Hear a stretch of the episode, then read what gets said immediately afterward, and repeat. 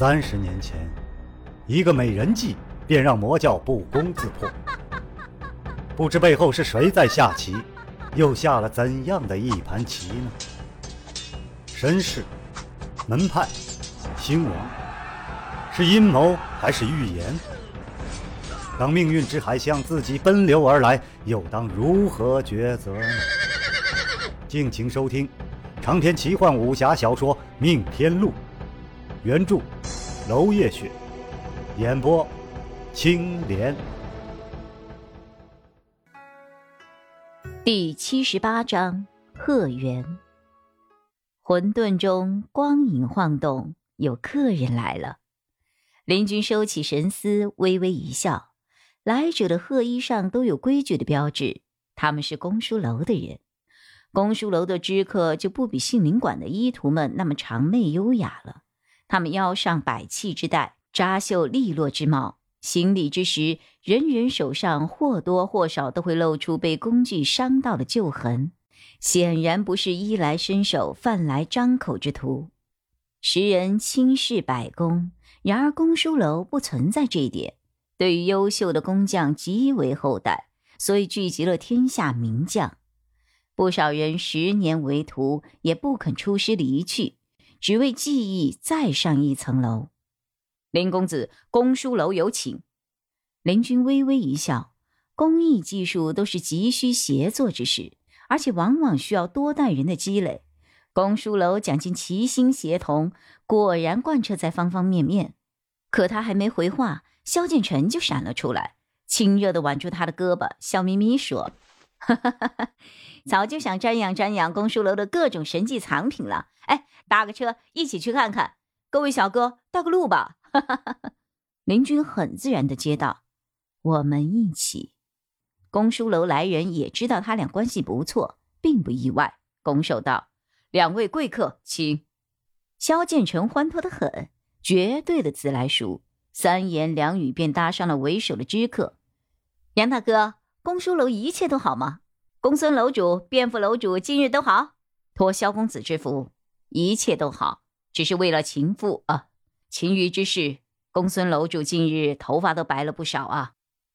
萧建成微微点头，暗想秦父楼主人缘还不错，所以公叔楼之人才会对他留有余敬。一念至此。故意长长叹了口气，唉，可惜了。杨之客一抖，停了脚步。难道萧公子也认识秦秦瑜？萧建成暗想：我们确实在监狱里头有过一刻钟的交情，可以算得上认识。便点点头，一脸惋惜的说：“曾与秦副楼主有一席之谈呐，印象极好。刚听的这种事情，嗨，总觉得接受不了。”莫非其中有奸人陷害不成？杨之客猛地抬头，张口道：“萧公子。”却被同伴急扯衣袖，只得把一腔疑云又吞回了肚中。他的眼神瞬间黯淡。哪知萧建成叫声更大：“哎呀，我的妈呀！哪儿来的狗屎啊！杨大哥，你倒是早点提醒啊！你，哎呦！”众人皆是尴尬。这石子路上居然多了条狗屎啊！正好被萧剑臣踩到，无怪乎他大骂晦气。林军打了个哈欠，萧家小子早就是鬼精鬼精的了，什么都做得出来。接下来这小子怕是会想方设法私会杨之客吧？而他想的是与卞府楼主来一场交锋。林军曾详细问过萧建成姚品仙逃亡的种种细节。听他提到秦卞两位副楼主之争，涉及到了一条原本要交付给封家的船，而这船遇到洪峰沉了。当时他们正在喝茶，茶中混入了姜末，辛辣一时冲鼻。林军看了看萧建成，似笑非笑，目中隐隐有意。他不信以公书楼的能耐会造出一条沉船，哪怕真是意外。他也有兴趣帮萧建成查到底，因为这个封家只可能是他的朋友封不语的封氏家族。在这个世界上，他所认的朋友极少极少，每一位都值得他倾尽一切去对待。伤害他的朋友，就等于手刃他。与杏林馆一路鸟语花香、和煦明媚不同，公书楼更见厉兵秣马、暗藏真容之处。林君的目光敏锐，心跳加速。若他没有看错，公书楼竟然建在一座未开采的铜矿旁边。林君定睛再看，凤尾茶喜好生长于铜矿旁边，这里就有干枯的凤尾茶，不会错的。铜可以铸钱。历来铜矿都为官家所有，绝不许民间所有。林君的心通通直跳，想起汉文帝曾赐予自己宠爱的邓通数座铜矿，盛才峰的首任封主杨玄鉴与皇家的关系果然是非同一般。水带缭绕，将矿脉之精气尽泄为财气，护住了盛财峰数十年来的繁荣。但这确实又是一把双刃剑。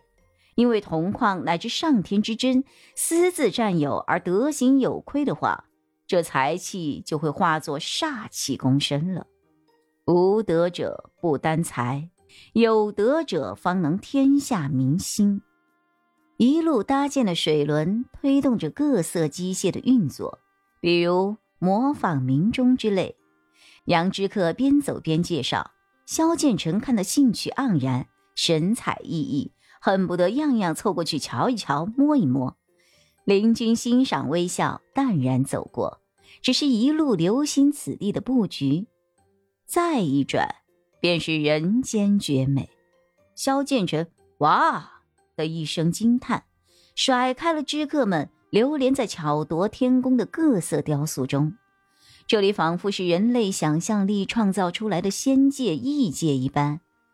求枝苍梅宛若游龙，崖柏怪松翩若惊鸿，奇石异木各自生势，其灵动仿佛有精神在其中一般。而各色的金矿雕琢的神女神兽晶莹剔透，栩栩如生。林军对如此精湛的雕工也是啧啧称奇。神兽仙鸟的皮毛之下，仿佛可以看到它们骨络肌肉蕴藏着巨大的爆发力。这刀工早已经突破了皮相，达到了骨相。林军正待细细的观摩，却被萧建成拉到了一座神女旁边。嘿嘿，林大庄主，你看看这这，这是雕刻于石壁之上的一座巫山神女像。神女面容庄雅清华，似乎淡淡欢喜，又似乎是淡淡哀伤。衣袂流飞，环佩轻扬，仿佛盛开的花瓣一样，簇拥在她的周围，飘击出点点的水珠，最终落入脚下的江水之中。好美！哈哈哈，你觉得比起韩家的姑娘来如何呀？别人问他这个问题，他大概不会理会。不过萧建成在问，林君还真思考了一会儿。韩家姑娘风露清华。还是小家碧玉了一些，这神女却是贵气天成，非同凡品。萧建成收起了笑容，叹了一口：“唉，我见过的女子成千上万，竟然没有一个活美人比得过这死雕像的。如果不是他没有眼珠，我怕是要为他神魂颠倒了。”他伸出手，似乎想要碰触这石像，但是却无缘触及。因为整个浮雕被一层透明的水晶壁给罩住，只允许人观望，而不可亵玩。闭上眼睛，怕是神女就要活了。若神女破壁而出，这地方动人之处，恐怕顿时会减去七分颜色了。萧建成回过头来，朝林君神秘一笑：“呵呵，我见过他点上眼睛的样子。”就在那一刹那，林君的眸中闪过了万千世界，语音却是一贯的淡淡。哦，萧建成用刮了刮四壁上的青苔，雕塑者真是爱他呀！为了不让青苔上身，还特地给他做了个水晶壁给他罩起来。哈哈，林君细看着从底下往上生长的青苔，这青苔最下方浓黑如墨。上头却是碧色，一层一层长了很多年了。它可能早就化为黄土，而它却还是如此鲜活。萧建成指着胎痕：“你猜，这青苔继续这么生长下去，有没有一天会长到这神女的身上呀？”还没有等林君回答，萧建成就回头一笑：“哈，我猜是不会了。雕塑者那么的爱惜它，这些青苔该知趣的让个路。”众人皆笑。杨之客说：“萧公子，预约的时间快要到了，还请把握一下。”萧建成回首打了个哈哈，哈哈，呃，杨大哥，你们是见惯了美人，不觉得新鲜了？小子初来乍到，实在是流连忘返呐。众人再也忍不住，都哈哈笑出来。杨之客忍住笑，呵，萧公子果然是懂得欣赏公书楼的贺园，不妨再往前行，前方更有奇景。萧建成眨了眨眼睛。杨大哥，贺园的主人是不是姓贺呀？杨之客摇了摇头，这就不清楚了。公书楼也不是样样制作都有记录的。不过贺园的主人技艺神通，我们这些晚辈无论再怎么努力，也赶不上他的千分之一啊！只能常来此学习观摩。不知道前方还有什么更神奇的景色呀？杨之客笑中颇含感慨。小公子，你稍后便知了。再往前走。便看到了杨之客口中的传说之地了。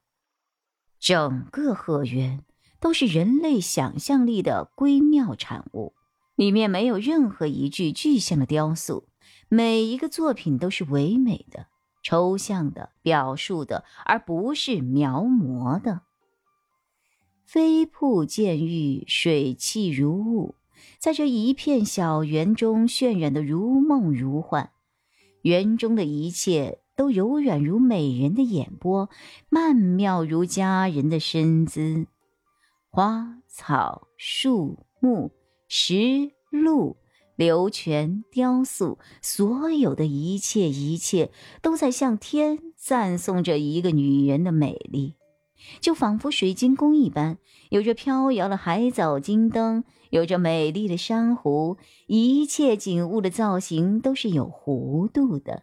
像流水一般，如神女的体态曲线一般，似乎都是对某个女子难以磨灭的记忆所带来的灵感。而整个鹤园当中散布的各色宝石制成的水珠，点缀在园中各处，也像女子的泪光一般晶莹欲滴。这女子并不在这个园中，但是园中的一切都是她。这就是为他而生的作品。萧剑尘从未想过一块白石可以如此美丽。